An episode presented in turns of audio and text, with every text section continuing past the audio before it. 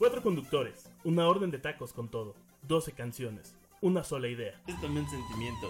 Bonita la cama. En vez de ponerte a pensar en él.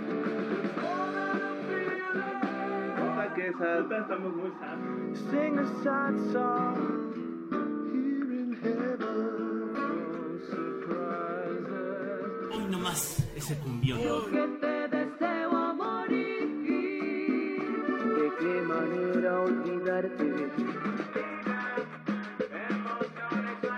Hoy nomás ese cumbión. Hoy nomás ese cumbión. Matemático, programático, dramático, emblemático, temático. Ay, yo tengo algo especial que quiero decir. Bienvenidos a Temático. Gritomático. Gritomático. Ya es una tradición, Víctor. Aparte entró a la mitad. Media tradición. Para escuchar Temático. Sí, de hecho. Bueno.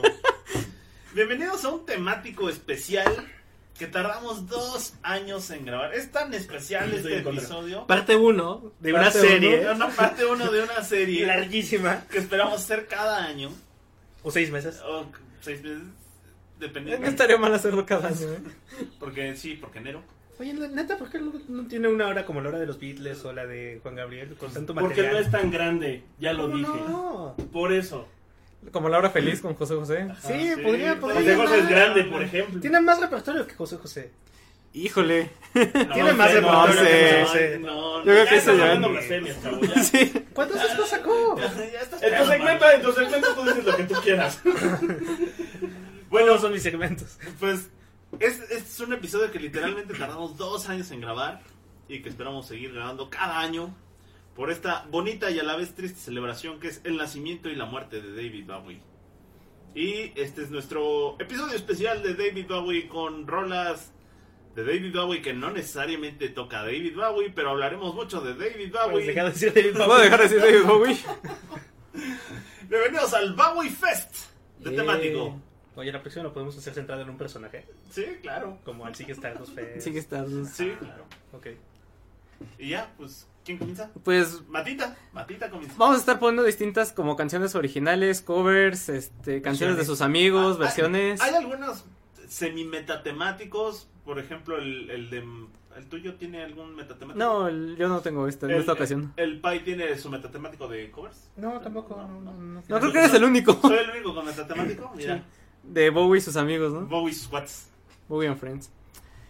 Pues vámonos con The KBB, que ya los había puesto eh, en- La KBB. con la KBB en anteriores este, ocasiones, pero vámonos con un cover a Rebel Rebel, esta canción de, de David Bowie. Bueno, The KBB, para recapitular rápido, es esta banda de, este, este dúo, mejor dicho, audiovisual, formado por Nicholas Wood y Kat Day, que Kat Day estudió este, artes visuales o bellas artes, y pues ella es la que se encarga de hacer los visuales. Y bueno, el otro se le sabe a la música y pues hacen buena combinación, ¿no? Hace música y artes visuales. Hacen música y artes visuales bien chidos. Sí, en vivo, Bien la verdad es que rifan bastante bien. En el 2015 salió un disco tributo a David Bowie, como muchos han, han salido a lo largo de la historia, que se llama eh, A Salute to the Thin White Duke, que trae colaboraciones con Electric Six, las Dum Dum Girls, Kitty y KBB, quienes tocan este cover a Rebel Rebel. La verdad es que el cover me gusta mucho porque se sale de lo que es este La clásica canción. la clásica canción de, de KBB, digo de KBB de De Bowie. Bowie. y hacen esta reinterpretación como más shoegazosa, más lenta, más Espesa. pastosa, espesa, ajá, con que es lo que y más noisy, que es lo que caracteriza a Los KBBs. a los KBBs. Pero que la verdad es que les quedó este bastante padre, ¿no? De estas voces que apenas si se entienden lo que están cantando, pero nada más como, como ya te sabes la canción, pues ya sabes lo que está diciendo, ¿no? Y pues bueno, Rebel Rebel, la original es una canción del 74 de, incluida en el Diamond Dogs. Y este, de esta se escucha mucho el- la influencia de los Rolling Stones en, en, En Bowie. en Bowie. En la original, pues, en la canción original. Y está descrita como una de sus canciones eh, más covereadas. Y también está como. Se le reconoce como este parteaguas entre el glam rock y como que ya empieza a ser ya un ritmo más punk, ¿no? Ya no tanto como. Como glam que. Que bueno, que Bowie este, ayudó mucho a construir este. Ambos. Este sonido como. Bowie ajá, construyó todo el rock and roll. pa' pronto. Y este. La canción fue escrita originalmente para un abortado musical de Ziggy Stardust que ya no es este... Bueno, todavía Sega tenía ahí sus ondas de sí en el Diamond Dogs. Sí, pero Ajá, ya era sí, Halloween sí. Jack. Ya era Halloween Jack. Pero Ujú. sí, en la portada todavía tiene rasgos. Parece de- mucho Ziggy de Stardust. Y sí, ya es cuando va dejando ya atrás más esta, eh, como saben, eh, pasó por varias etapas por varios de los discos y aquí ya empezó a dejar de lado esta etapa glam y ya se, este, se estaba metiendo ya más en ritmos un poquito más, Sucios. más sucios. Sí. Y eh, la canción Sucios es... por ruidosos. Ajá. La canción es notable porque este también incluye este como confusión de género o esta identidad de género que dice que pues, tú casi casi tienes confundido a tu jefa y no sabes si eres un chavo o una chava, ¿no? Lo que, lo que dice la, la canción. Pues bueno, vámonos con Rebel Rebel de, de KBB, el cover. Volvimos a temático. ¿Sabes? Hablando de Diamond Dogs, que vi que diste intro a esto. Porque resulta que casualmente Hideo Kojima es muy fan Sí, de David Bowie. Bowie, Bowie. Y en Metal Gear The Phantom Pain, el grupo militar que controla se llaman los Diamond Dogs. Paréntesis, ahora que hablas de videojuegos, también el autor de Mother, de Earthbound, es súper fan de David Bowie. También es así que también hay Diamond Dogs en el juego y están los Starmen. Sí, sí, sí. Y hablando de temas frikis, pues este en Jojo Dio está muy inspirado en Bowie, en su apariencia La aventura bizarra de, de Jojo. de Jojo.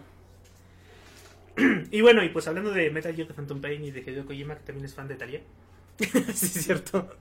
y que le gustó mucho Roma. Japoneses. ¿Vas a poner un cover hecho por Talía? No, voy a poner un cover hecho por Michura de The Mangus of the World. Que si jugaron The Phantom Pain es la canción con la que abre el juego. Y es una versión bien dark y bien, bien hecha de esta rola. Y bueno, Michura, pues la verdad no conocía la versión ni, la- ni a él lo ubicaba hasta que. ¿Hasta Phantom Pain? Ajá. Pero estuvo en bandas como Tim Lizzy. Órale. Es un músico escocés. Toca con gaita. Toca con gaita, no, no toca con gaita, toca Ah. con guitarra y demás. Pero hace música medio experimental. Bueno, al menos este cover se oye bastante experimental. se oye un poco hindú, de cierto modo. Y pues está muy bueno. Escúchelo con calma, con tranquilidad. Piensen en el mensaje que nos deja de Mango Soul the World. El hombre que vendió el mundo. Esta canción la ubican seguramente también con Nirvana. Con Nirvana, la- el- tal vez el cover más famoso de esta canción. Sí. Incluso está más famoso que el original. La más famoso que la original. La original tiene un Widow. La original se grabó de una manera bien peculiar. Se puso un micrófono en medio y toda la banda alrededor. Por eso todo se escucha como raro el sonido. Ah. Ajá. Sí, porque están como, creo que están como en, ya sabes, como en un lugar con una cúpula y todo Ajá. el sonido llegaba allá. Y Bowie estaba en medio en el centro. Pero sí, es, es muy buena canción, este... Luego, es- creo que es una canción que te hace pensar mucho en qué estás haciendo con tu vida. y pues una checada, de- Bowie era muy, muy bueno para este tipo de cosas. Sí, sí, lo era. ¿Algo más que agregar, Víctor? Fue muy participativo el día de hoy. Que era muy bueno. y volvimos A un metatemático que va a ser del espacio. El metatemático del baúl y el espacio. Ajá. El espacio espacial. Eh, y pues eh, la verdad es que los voy a dejar hablar a ustedes. Yo solo voy a decir por qué puse la rola. Entonces es Space Oddity. Uy. Ah, de hecho sí me gusta. Y con eso empieza la película de Valerian. Además Sí. está muy bien utilizada. Sí, creo que sí, les, que sí quedó bien. De tantos temas que puedan haber usado, creo que eso está padre. ¿Sí? Sí. Bueno. Cállate, tú no sabes de cine. Valerian. Neta, vas a decirme que no sé de cine después de mencionar Valerian. Por eso, si supieras de cine, entenderías las complicadas conexiones que se encuentran en Valerian. ajá. Hablando de cine y de esta rola, hay una versión muy chida también de Space Oddity en el soundtrack de Walter Beatty. Y está chido. La canta esta chica de ojos lindos, ¿cómo se llama? Lo acabo de ver, pero sí, lo acabo de ver además. Sí. Y además sí es famosa esta chica, creo, creo ¿es Sommer? No, Eh, no estoy seguro. Bueno, si ustedes escuchan el soundtrack de Kristen Wiig. Sí, Kristen Wiig. El soundtrack de Walter Mitty viene el que se llama Space Oddity Mitty Mix, en donde parte de la canción es la parte original de Bowie y en otra parte la canta Chris ¿quién? ¿Quién? ¿Cómo se llama esta? Kristen Wiig. Kristen Kristen esta chica. Kristen Wiig. Esta chica está guapa y que también sale en la La película. que sale en Cazafantasmas, la líder de las Cazafantasmas. No vi las cazafantasmas. Ella, pero bueno. es ella. Y también sale en mi villano favorito, es la voz de la nueva interés romántico. Y Bridesmaid. Esa sí es como actriz, de- es comediante muy famosa. Ah, bueno. Bueno, pues sale en Walter Mitty y en Walter Mitty en una escena que está muy bien usada también la canción, está muy chido porque Walter Mitty está perdido en un viaje y justo cuando está despegando en un en un helicóptero de último minuto le empiezan a hacer el conteo regresivo y cuando se va volando de Alaska a, la Antártida es el lift off y está muy bien usada esta, esta canción. También salió un libro para niños, ¿no? De, este, Sal- inspirado en, ah, ah, exacto, en Space aunque- Oddity.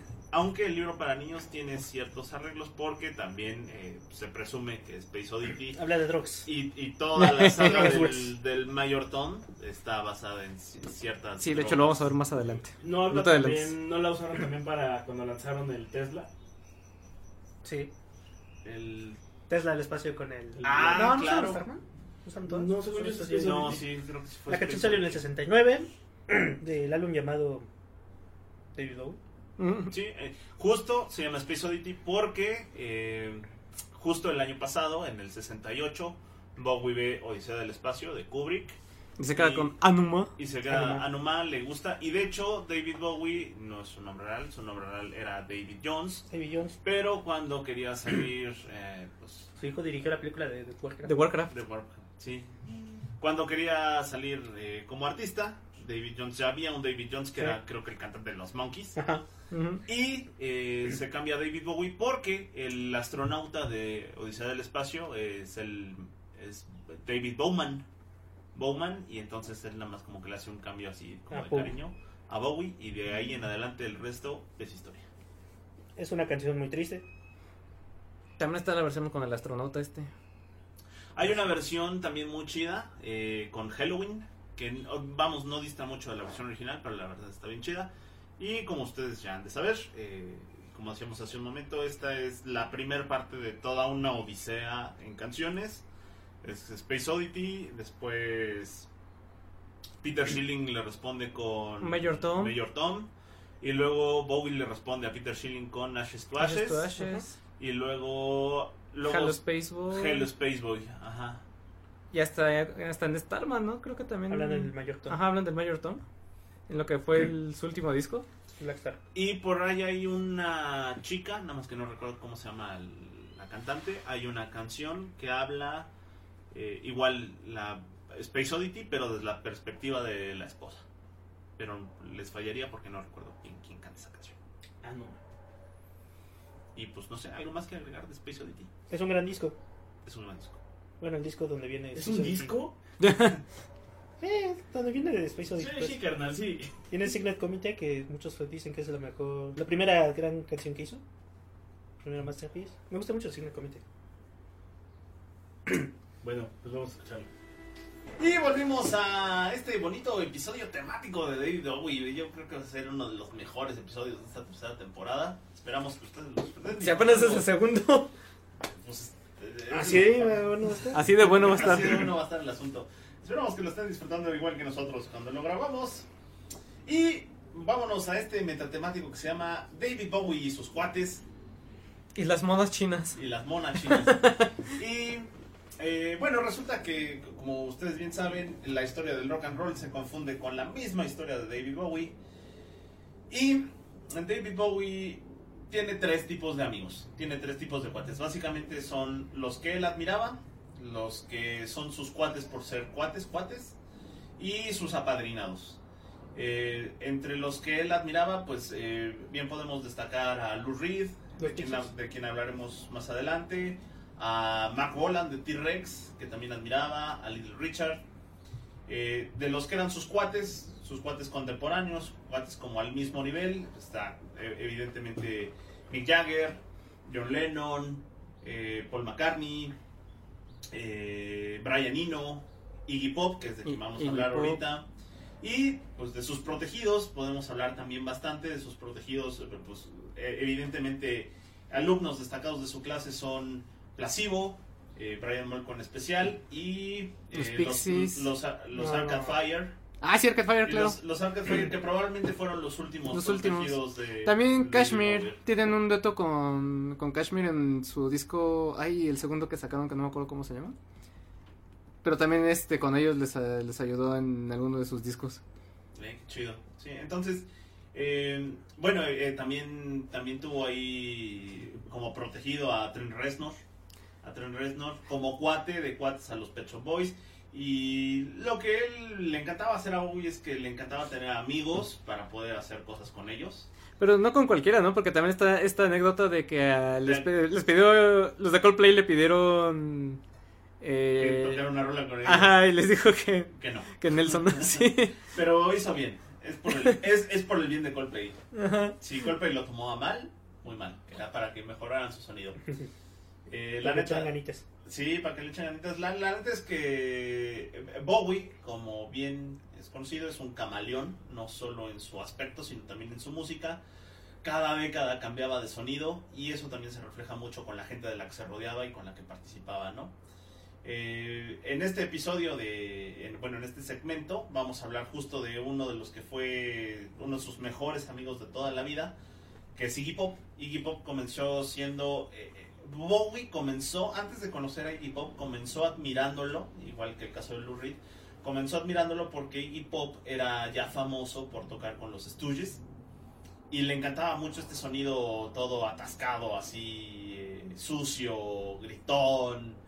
Y le gustaba mucho la forma en que Iggy dominaba el, el- escenario. Y incluso si ustedes lo piensan un poquito, Siggy es lo mismo que Iggy, nada más con una Z antes.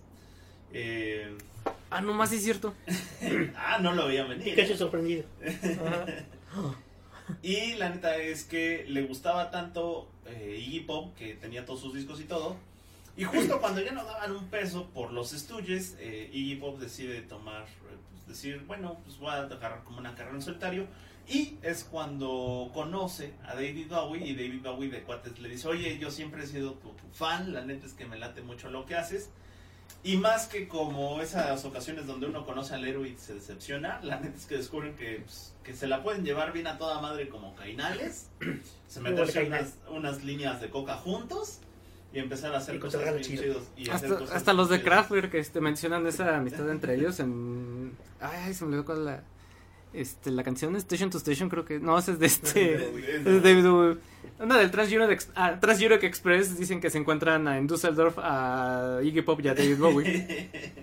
Entonces, eh, pues Bowie venía en esta etapa en donde acababa de divorciarse, estaba tratando de evolucionar su música y se junta con Iggy Pop que además se da cuenta que es un, un tipo bien a toda madre y bien sencillo y dice pues bueno vamos a echar desmadre un rato hacemos algo juntos y es justo cuando se exilian en, pues, se exilian en Europa comienzan en Francia y terminan en Alemania y da un parteaguas a lo que es el primer disco solista de Iggy Pop, que es The Idiot, y también a la par, en unos años más, bueno, un, un poquito más adelante, es cuando empiezan a grabar también lo que es la famosa trilogía de Berlín de Bowie, ¿no? Entonces está bien chido esta cooperación, donde también se les junta Brian Eno, y entonces está bien chido porque cuentan eh, ambos, Bowie por su parte y Pop por su cuenta, que que fueron unos años bien chidos porque eran jóvenes y estúpidos y realmente salían a echar desmadre, se metían un chingo de alcohol, se metían un chingo de drogas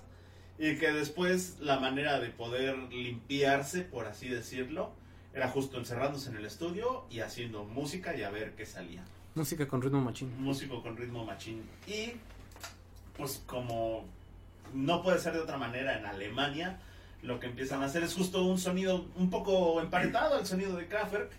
Y es ahí donde sale el, el primer álbum de, bueno, entre Francia y Alemania, sale el primer álbum de Iggy Pop, que es justo de Idiot. Y, eh, ¿por qué vamos a poner una canción de Iggy Pop si estamos hablando de el, eh, el temático de Bowie? Porque porque es uno de sus mejores cuates. Y la neta, porque The Idiot fue producido en su totalidad. y escrito. Y producido y coescrito por David Bowie. Y es totalmente eh, esta parte introspectiva. Y como muestra un botón, vamos a poner eh, en el bosque de la China. La chinita se perdió. Y aquí hicimos el temático algo bien interesante porque yo voy a poner la versión de Iggy Pop y Matita les va a contar acerca de la canción con la versión de David Bowie en su segmento. ¿Para qué? ¿Por, por qué hicimos esto? Yo le pedí a Matita que lo hiciéramos adrede porque... eh, Al propósito. a- al, al propósito, porque estaría bien chido que ustedes puedan notar la diferencia que a pesar que es la misma canción y es una canción coescrita por ambos, por Bowie y por Iggy Pop, sí hay diferencias tanto en el sonido como en la letra, a pesar de que el personal es, es muy parecido. En la versión de Iggy Pop que aparece en The Idiot, Iggy Pop está en la voz, David Bowie está en sintetizadores, saxofón y coros. Carlos Salomar, que es el guitarrista o el guitarrista de cabecera de, de Bowie, está ahí. Eh, Phil Palmer está en la guitarra, George Murray en el bajo y Dennis Davis en la batería. Y en la versión de Bowie está evidentemente Bowie en la voz, el gran Stevie Ray Vaughan en la guitarra principal, Na-. Nile Rodgers. Nile Rodgers que también ustedes lo ubicarán por ser el de Chick o por el ser que sale con Daft Punk últimamente en la guitarra, también en la guitarra. Eh, Carmín Rojas en el bajo, Omar Hakim en la batería y Robert Sabino en los sintetizadores. Y en cualquiera de las dos versiones ustedes pueden aspirar cocaína por donde le busquen. Y la neta es que eh, The Idiot, The Idiot de Iggy es un discazo. eh, es famoso también por esa leyenda urbana de, que fue el último disco que escuchó Liam Curtis antes de suicidarse. Y pues nada, mm, fue lanzado un glorioso 18 de marzo de 1977. Eh, fue grabado en Francia y en Alemania, una parte en Múnich, otra parte en Berlín.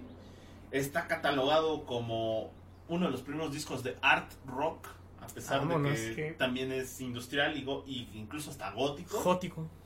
El productor, evidentemente, es David Bowie. El disco que le siguió también es un discazo, que es el Lost for Life, donde también, está Lost for Life. Los For Life escrito por Bowie. donde también le metió la mano David Bowie. Y, sí, sí, sí. De manera musical, hay que Sí, aclarar. y, y la neta es que este también por ahí anda Tony Visconti, que era el, el productor de cabecera de, de Bowie. Y la neta es que es un sonido lúgubre, pesado, Crudo. espeso, crudo. Pero ¿Tienes es- de Passenger además? Sí, Uy, Passenger. eh, este de Midnight, el de Nightclubbing viene ahí también. Sí. Neta, escúchenlo, es, es, un- es una época, lo que es The Idiot, Lost for Life y la trilogía de Berlín. Escuchen ese sonido, es, es realmente una época de la vida de ambos, de Bowie y de, de Iggy Pop. Que a pesar de echarle desmadre, hicieron grandes, grandes Ni se nota. y se nota. Entonces, vámonos con la versión de Iggy Pop de China Girl y volvemos con el segmento de Matita. Y pues bueno, regresando y complementando lo que ya decía Mike, pues ya no hay mucho que decir de, de China Girl, que ya este Ya habló, todo el segmento. ya me robó el segmento y la canción. Aplicaste lo de estaba buscando el casco perdido, que estaba perdido porque lo estaba buscando. Ándale, algo así. Y pues bueno, Mike ya habló mucho de, de China Girl, que es esta colaboración entre eh, eh, Iggy Pop y David Bowie, que más adelante para Let's Dance eh, en 1983 David Bowie la volvería a grabar, pero ahora con su sonido. Y que por ahí, eh, a lo mejor lo que de las pocas cosas que le faltó comentar a Mike es que, este, según una autora de la biografía de David Bowie, eh, que esta canción se la está inspirada en un romance que tuvo Iggy Pop con una mujer vietnamita. Ahí nomás. Así nomás. Y precisamente también hablando de Neil, de Neil Rodgers, que fue quien, quien fue quien produjo esta canción para David Bowie en 1983, él decía que sentía que esta canción tenía que ver con drogas. Y principalmente Drogas con cocaína. Y como no, Y heroína. Y cómo no, ajá, exacto. Así que se, este, que se imaginó que, el- que la China Girl era, este, era, era heroína y que pues en Nueva York y todo esto y el chico que quiere la droga gualacheaba, entonces esto y pues de ahí que este dijo que se inclinó en hacer que la canción sonara un poco como tierna hasta cierto punto, como para hacerla eh, irónica de estar hablando de, de drogas y a la vez tener un sonido un poco más este, tirándole al pop. Y que pues le gustó mucho el sonido y que le gustó este el resultado de la canción.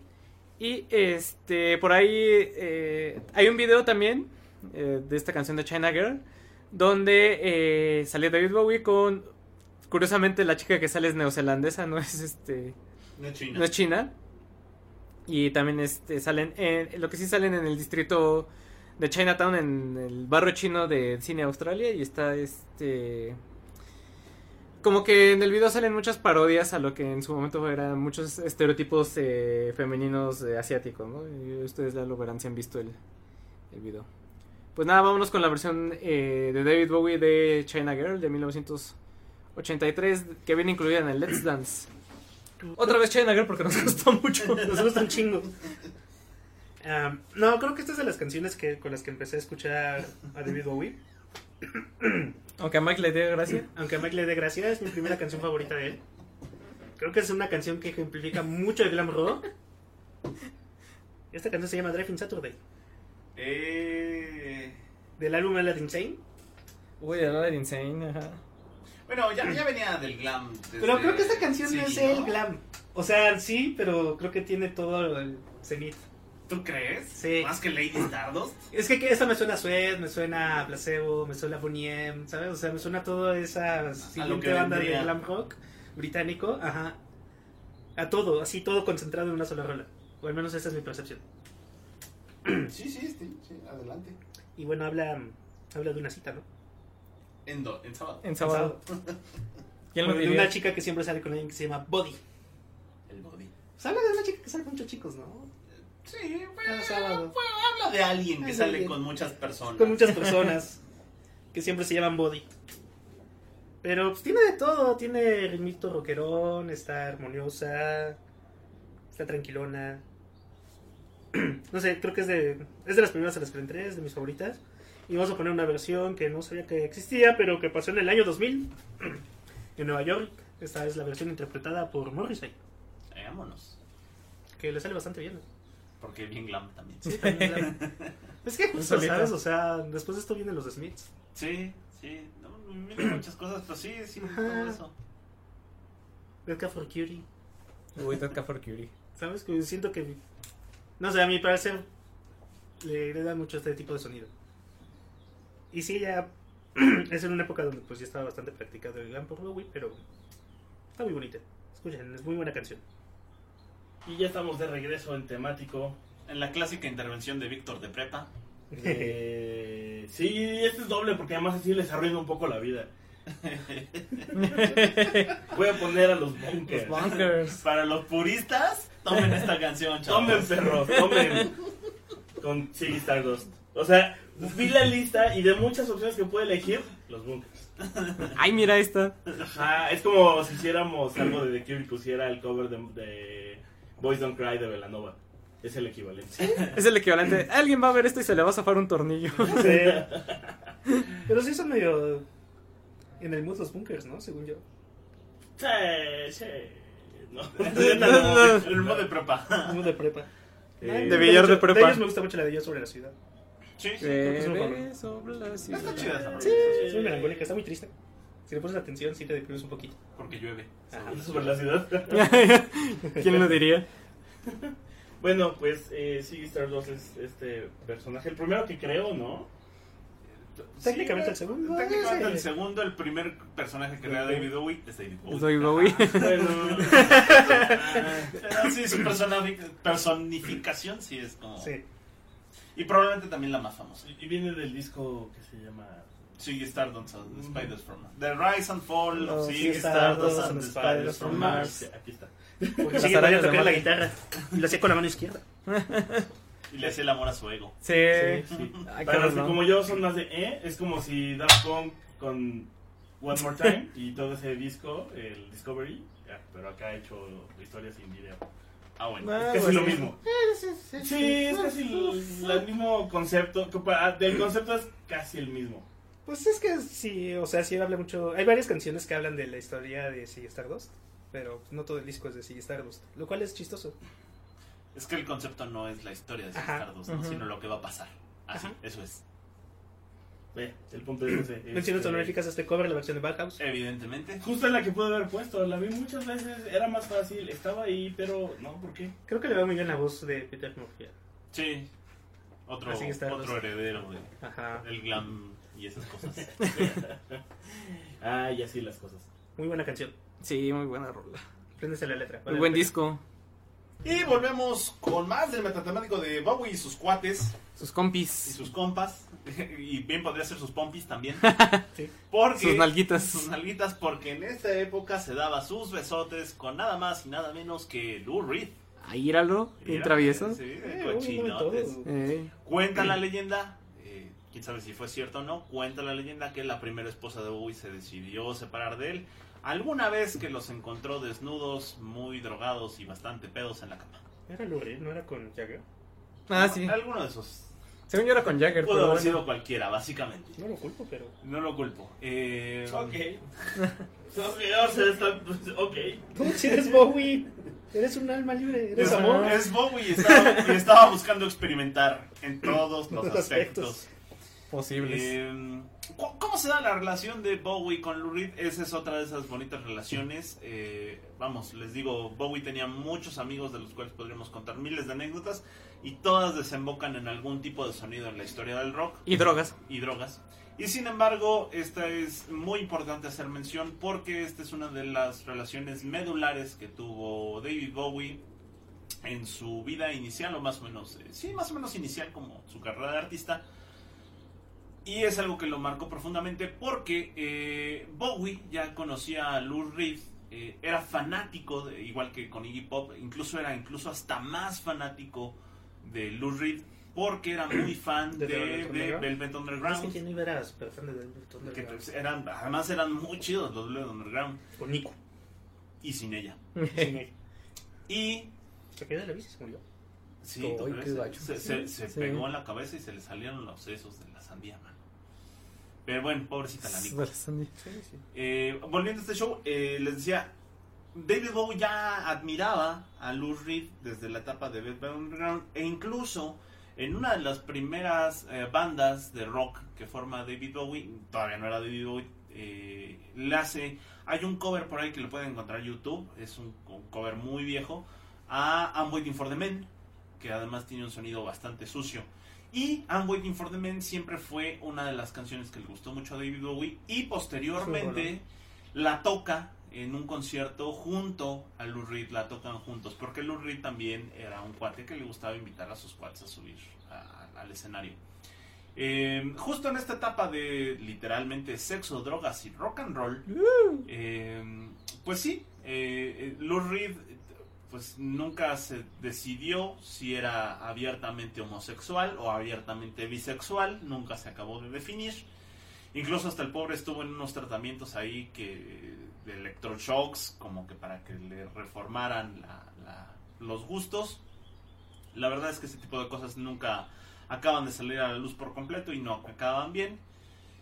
Y en el mientras tanto, cuando sí le daban vuelo a la hilacha a los dos, pues sí, es, es claro que sí se dieron sus, sus besos y sus piquetes por ahí. ambos.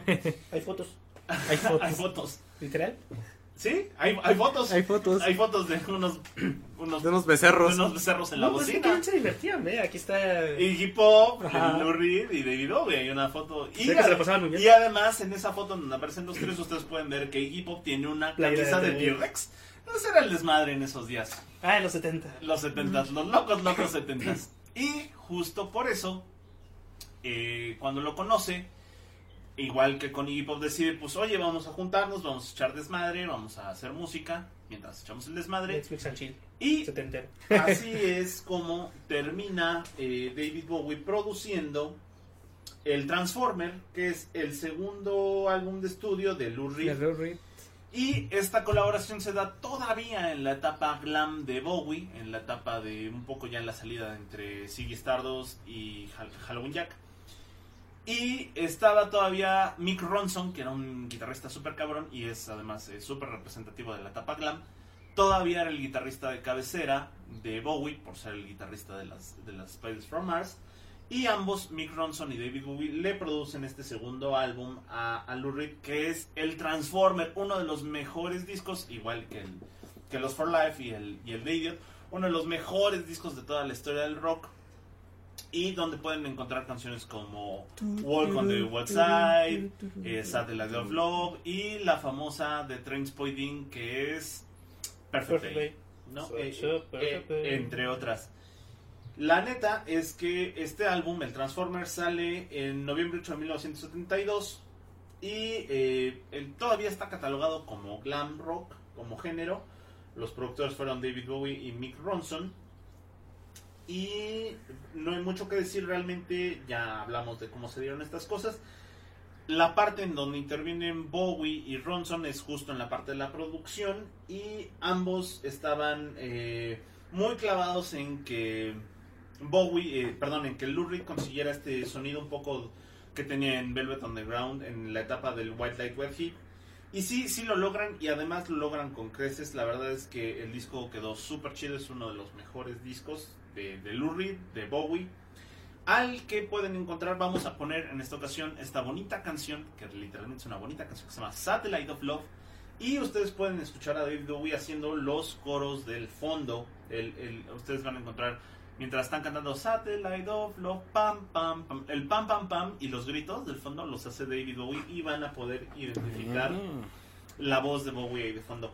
El personal que grabó la canción de Satellite of Love es Lou Reed en guitarra y vocales, David Bowie y las Thunderlights, que son unas coristas, en los vocales, eh, Trevor Boulder en la trompeta, Herbie Flowers en la tuba, Mick Ronson en piano, eh, grabación y algunos arreglos de guitarra, el famoso Klaus Burman, que fuera bajista de cabecera de John Lennon ya en su etapa solista, en el bajo, y John Halsey en la batería. La neta es que es un discazo el Transformer y Satellite of Love es nada más y nada menos una pequeña muestra de la genialidad que salía cuando Bowie se juntaba con sus cuates. Bueno, y seguimos, vámonos ahora con un cover de covers de covers, un coverazo que hace Warpaint, esta banda que De son puras guapas. de chavas guapas, de chavas Guapas. lentro, ey.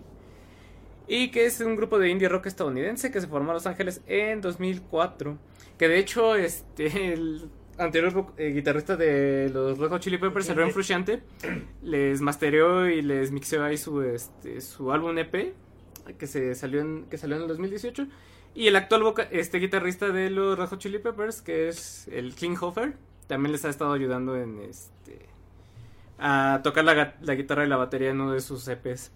Y precisamente este cover es antes de su álbum debut de, de- que, fue- que es el de Fools de 2010. Ese mismo año invitaron a las chicas de Warpaint a formar parte de un disco igual homenaje a David Bowie llamado We Were So Turned On. O sea que estábamos bien prendidos. Que tiene colaboraciones de, de bandas como Duran Duran, de Carla Bruni, de John Frusciante, de Vendra Van Hart, Applies to Boring Strangers, entre otros. Y bueno, ellas decidieron contribuir con Ashes to Ashes. Que es esta canción originaria de David Bowie que salió por allá de 1980. Que este, viene incluida en el Scary Monsters and Super Creeps, este disco de ese mismo año. Y que, eh, como ya comentaba Mike en previos segmentos, en esta canción se rescata de nuevo al Mayor Tom. Pero aquí sí hacen ya más la analogía de que tiene que ver con una onda de drogas, ¿no? Que dicen que el Mayor Tom es un junkie. Un yonki tirado al Ajá, junkie tirado al vicio, ¿no? Que no, no, es, no es este astronauta que pensábamos, sino que es más bien Estaba en un viaje, pero en otro. estaba, estaba en otro tipo de viaje, exacto. Y pues, este, pues no hay nada más que decir, disfruten el cover, la verdad está, eh, está padre de por sí, la canción es una de mis favoritas de Bowie, pero el cover también es, ¿Sabes? Esta es una historia bien bonita. Resulta que una vez estaba en los Pixies tocando tranquilamente en los 90, o tal vez a finales de los 80, cuando de repente. Cuando de repente 10 años después, No, no, no. O sea, estaban tocando y se fueron los camerinos y les llegó una nota de alguien que decía que era muy fan y que estaba muy chido y que quería que continuaran y que tuvieran éxito. Y era una nota que les mandó David Bowie a los camerinos. Que estaba ahí entre la audiencia y los Pixies no sabían. Dicen que estaban así todos de, güey, ¿qué pedo? Estaba Bowie también escuchándonos. Y que a partir de ese momento se hizo muy fan. Que le gustó mucho Digging for Fire. Ah, qué bonito. Tan fan que cuando hizo su banda de Tin Machine, hicieron un cover de Baser. Qué chido. Pero ese no lo vamos a poner ahorita. Vamos a Ah. poner el cover a Cactus Que sale en el hit. en el Hitten del 2002. Otro discazo de lobo. El álbum número 22 de estudio de Bowie. ¿Sabes? Por eso te digo que tiene más repertorio. Ah, aquí, aquí es importante hacer, busquen en internet algo que se llama ¿qué? ¿Qué hizo Bowie a mi edad? o algo así. What, what did Bowie at my age? Ajá. Búsquenlo así en Google. Para que se depriman un rato de Y un poco pueden, de de su pueden vida. deprimirse realmente de lo que es su vida contra la este Sí. Ustedes ponen la edad y les salen los hechos de lo que ya What hizo. Bowie did at your age. What Bowie did at your age. Subbowie.com. supbowie.com. Ponemos mi edad, 33 años. A los 33 años yo apenas he pagado un carro. Él ya hizo. Un Tremont Run en Broadway. En el, el hombre elefante. Nomás. Eso hizo a los 33 años. Así, y pueden deprimirse, pero alegremente buscando esas cosas. Pero perdón, bye, sigue. Mira, a los 32 le golpeó la cara a Lou Reed. Ahí ahí- ahí es cuando se pelearon y ya dejaron de hablarse. Pero bueno, esta canción viene en el hit, ¿eh? Este, Cactus es una canción bien controversial de los Pixies que habla de un prisionero que le está escribiendo a su novia, esposa, chica, Chica. fuera de prisión. Le dice, por favor, ponte un vestido y sal y corre entre los cactus y lleno de sangre y sudor y mándamelo. Para la de tener el olor y no olvidarte. Es muy rara. Muy, muy rara. Como los Pixies mismos. Y el cover que hace Bowie es igual de raro. Porque él es como muy a la... La de los Pixies era medio country. La de Bowie no tanto, pero creo que sí le da mucho al creepness de la canción y del tema.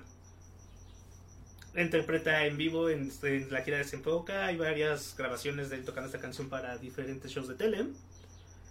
Y bueno, es de la etapa de Bowie donde pues ya no era tan glam. No, ya era, ya era Bowie. Bowie. Mi favorito era cuando era Bowie finales de los 90 con los spikes y el cabello pintado. Al Sí. el Bowie pelirrojo. Ajá. Con su arete de plumita. Sí, sí, sí, se veía muy cool. eh. Ahí estaba atrapado en esta etapa medio electrónica, ¿no? Se juntaba mucho con Massive Attack. Pues este fue el disco donde dejó la electrónica. Ya. Es el disco que salió ya después de la parte electrónica y que dijo, a ver, un... ¿El Hidden es antes del, del reality? Sí, ¿verdad? ¿Perdón? ¿El Hidden es antes Creo del que reality? sí. O el reality. En reality creo que es como el Ahorita te 2004, 2003, algo así. El, el, el Lowers es antes del Hidden. Es, Reality es después. es donde ya... Luego se llega The Next Day y luego Black Star. Es- entonces primero es Hours, que Ajá. es donde se apunta la Exacto. parte electrónica. Luego, Luego el. Hidden, que es Ujú. simplemente Bowie. Ajá. Luego el Next... El Reality. El Reality. El The Next, Next Day Day, que usa la misma portada de... De- The el Heroes, Heroes. tapada. Ajá, y, Black Star. y Black luego ya Star. Black Star que no, se lo llevó al cielo. Ay, sí, el Black Star está... Ah, ya se estaba muriendo y no, y no sabíamos. No, y nos dijo, Nunca no. nos lo dijo. Sí, nos lo dijo en el disco. Bueno, sí. Bueno, este, pues la canción es muy buena. Es los Pixies en el momento más Pixies de la vida. ¿Cuál? Viene en el... ¿Cuál en el Divisor? En el Common Pilgrim. El Common Pilgrim, ¿no? Pixies Cactus. En el peregrino. Pero pues es una en el sofá rosa. Mira. Que normalmente vienen juntos. Porque eran dos EPs. Lanzados como uno en un solo disco. Y que también este año pasado cumplió, ¿qué? ¿20 años? 20 años el Surfer Rosa. Hicieron su gira de 20 años del Surfer Rosa. Sí, si pueden también escuchan el Surfer Rosa, es un Un gran discazo. disco en la historia del rock. Y pues nada más, Cactus de los Pixies con Bowie. Y ya estamos de vuelta en temático. Y ya para cerrar mi metatemático del espacio, voy a poner Starman. De esos. Pero voy a poner la versión de Chris Hadfield, que es este astronauta que tenía su canal en YouTube. Ah, ya no lo tiene. Donde subía detalles de la vida en el espacio. Muy canadiense. Sí. Parece un poco Ned Flanders. Pues de hecho se bajó con esta mucho. ¿no? Sí. Se fue este y ya, se Sí. bajó. Sí, sí, sí. El espacio. Y la editó un poco después cuando ya murió Bowie y le puso ahí mensajes extraños, sus saludos así. Este, y pues nada, ese es el momento. Ah, Ah, Ah, y ya, es eso. ¿Alguien quiere decir algo más? eh, Eh, Sí. No, ya vamos a la rola. vamos ¿Es, a ver. ah, ¿Es Starman? Es Starman. Starman está basada en la del Mago de Oz, que es eh, a- a- Somewhere Over the Rainbow. Somewhere Over the Rainbow. De la parte melódica está tiene El coro, ¿no? Está basado. Mm, Repete, está muy bueno el coro. y pues es original igual de Ziggy Stardust. Sí, la otra conocida. La otra conocida Con una divertida mezcla entre guitarra acústica y guitarra eléctrica. No, también otra conocida es la de. ¿Cómo se llama? La de My Alligator, My Papa Coming for You. Si estás preguntando cómo se llama, no es tan conocida. No, pues sí, porque sale. No, pero eh, Sale en Moon Guardianes de la. Ah, Teenage Moon, Moon Diadem, porque sale en Guardianes de la Galaxia. sí, eh, el, todo ese disco es- tiene bastantes buenas. La de Sí, 5 años. Ay, Five Years es la onda. Sí. Suffragette City. Suffragette City es la onda. Es un muy buen disco. Hey man. Ta, ta, Bueno. ta, ta. Esa, Vamos vamos. a escuchar. Pues vámonos con el último segmento de este bonito especial que esperamos que hayan disfrutado tanto como nosotros. Espérenlo cada año. Eh, cada año. De Ojalá, ojalá se haga. Eh, síganos, escúchenos, síganos en facebook.com temático MX. Temático. Sí, temático. Temático. MX. Y Mixcloud. Temático. Mixcloud temático. Escúchenos ahí. es- esperamos, les mandamos saludos y se vuelven a hacer Fanses. fanses. Visiten las hamburguesas Big, Big Data. Data. con- La Big Data con queso. La Big Data con queso. Vean el combo Machine Learning. el como Machine Learning. Y vámonos con el último segmento de este bonito podcast del metatemático de Bowie y sus cuates. No decían cuates. Siempre toda la controversia de que no necesariamente eran cuates. No necesariamente eran cuates, Yo ya, pero... yo estuve leyendo y tú, lo tuyo es chisme, güey. Dije controversia. Según esto no es cierto, solo, Dice. solo, solo estaban apre- apresurados, pero... Estaban bajo presión. Pero, eso- pero eso de que se odiaban pronto. no cierto. No, no, No. no, no, no sé, de haberse odiado ese güey no hubiera salido. Es que justo, no. ahora que ya salió la película salieron con muchos detalles y uno de esos fue ese de, no, la verdad es que no se odiaban. Solo había tanta presión que cada quien tuvo que empezar a grabar. ¿Sí? Sí. Sí, y pues como lo podrán haber deducido, vamos a cerrar este bonito podcast con Under Pressure, Uf. Versión. versión, Uf. el tributo eh, a Freddie Mercury, en donde en el escenario pueden ver A la al persona más mismo, rara vestida. al mismo tiempo, donde en el escenario pueden ver al mismo tiempo a un vampiro, a un alienígena y a un viajero del tiempo. Ustedes ¿Saben ¿Quién es quién? ¿Quién es quién? ¿Quién es quién? Pero uno de ellos me da miedo. Está ahí, es muy plateado. cierto, es donde George Michael les hace segunda. Sí, en, en Don't Stop Me Now, me parece. Ujú. Es que es un concierto en la beneficencia de lo que apoya el SIDA de... Y en Bohemian Rhapsody donde sale Elton John con eh, Axel Rose. Ajá. Sí, la verdad es que es un muy, muy, muy buen concierto.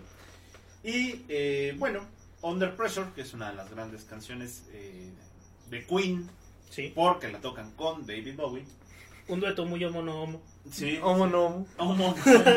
Qué buena definición, sí. Sí. Eh, aparece en su versión original en el año de 1981 en el álbum de Queen Hot Space. Y bueno, la colaboración se da porque Bowie se, juntan con, se junta con Queen porque originalmente Bowie iba a hacer los coros para otra canción de ese mismo álbum que se llama Cool Cat. Pero como la neta no quedó chido, nada de eso, esa grabación no voló. Y empezaron a improvisar un poco en el estudio de Montreux, Suiza, donde eh, Roger Taylor, el baterista, ya tenía un, un bosquejo de otra canción que se llama Feel Like. Y empezaron a trabajar sobre ese bosquejo. Y entonces empezaron eh, entre John Deacon y David Bowie. Y ahí es donde está la gran controversia. Ah, así que no se decide Se echan la vuelta quién hizo el bajo de, de la canción, ¿no? quién hizo el, el- se echan la vuelta quién hizo el bajo de la canción, pero justo vamos a dar por crédito que fue entre los dos. Empiezan la famosa línea de bajo, que es la que le da forma a esta canción. Todos sabemos que fue Vanilla Que Ice. Vanilla. Y lo que sí, la parte de eh, los chasquidos de dedos y los aplausos, eso sí es una idea completamente de David Bowie. Y David Bowie ya tenía un esbozo de letra de canción que se llamaba originalmente People on the Streets. Y juntaron People on the Streets con esta, este esbozo de, de Taylor que se llamaba, aquí lo tengo, Feel Like. Y fue así justo como salió Under Pressure. Y terminó llamándose Under Pressure porque, como bien mencionamos hace un momento, estaban los dos tan en chinga David Bowie con sus giras y Queen con sus giras y sus grabaciones que la, la colaboración entre ambos fue forzada, estuvo a marchas forzadas, comenzaban a, a rozarse los egos, no les gustaba lo que quedaba y terminó grabándose bajo presión todo. A final de cuentas, eh, Separado, ¿no? No estuvieron en el... Sí, ¿no? A, final de cuentas, eh, ensayaron la canción una vez juntos y tuvieron que separarse, tuvieron que grabar las cosas por separado. Pero el producto final no deja de ser legendario por Un sí rolón. mismo, un rolón. Y pues a fin de cuentas es un tributo, eh, bueno, no un tributo, una muestra de lo que pasó en ese momento que fue estar justo bajo presión. Freddie Mercury haciendo gala de sus vocales eh, con altos alcances, Bowie haciendo un Bowie con toda su, su personalidad en la canción, Que contrasta muy bien con la voz de Mercury. que contra- exactamente, que contrasta bastante bien. Y en esta versión del tributo o- homenaje a Freddie Mercury fue grabado en el, estadio, en el estadio de Wembley el 20 de abril de 1900 de 1992, justo a razón de la muerte de Freddie Mercury por SIDA. Pues, se hizo este concierto. Ah, ya contaste la película, Mike. Ya les- Spoiler. al final Sí. Spoiler, Mercury ver. se muere, lo De siento, de SIDA. Y hacen este concierto homenaje en donde, se mencionó, salen muchas, muchas personalidades. Y justo Under Pressure la canta los integrantes de esa época de Queen, que es John Deacon, Roger Taylor y Brian May, con David Bowie. Y el... Y haciendo la parte de Freddie Mercury sale Annie Lennox eh, en una interpretación que está bastante chida, aunque pues sí, les digo, son unos personajes raros en el escenario. Bastante raro. Demasiado. Sin más, pues cerramos de mantener largos en lo que es esta gala. Esperamos que les haya gustado este bonito episodio y nos seguimos escuchando en temáticos futuros. David Bowie te extraño.